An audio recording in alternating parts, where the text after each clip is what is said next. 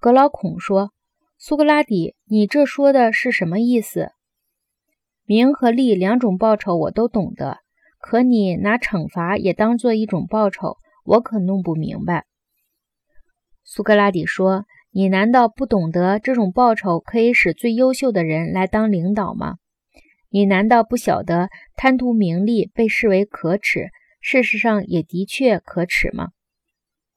格老孔说：“我晓得。”苏格拉底说：“因此，好人就不肯为名为利来当官儿，他们不肯为了职务公开拿钱，被人当佣人看待，更不肯假公济私。”暗中舞弊，被人当作小偷，名誉也不能动其心，因为他们并没有野心。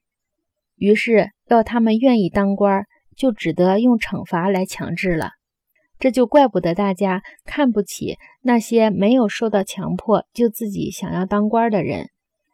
但最大的惩罚还是你不去管人，却让比你坏的人来管你了。我想象。好人怕这个惩罚，所以勉强出来。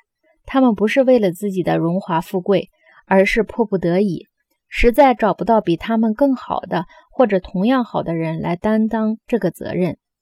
假如全国都是好人，大家会争着不当官，像现在大家争着要当官一样热烈。那时才会看出来，一个真正的治国者追求的不是他自己的利益，而是老百姓的利益。所以有识之士宁可受人之惠，不愿意多管闲事儿，加惠于人。因此，我绝对不能同意色拉叙马霍斯那个“正义是强者的利益”的说法。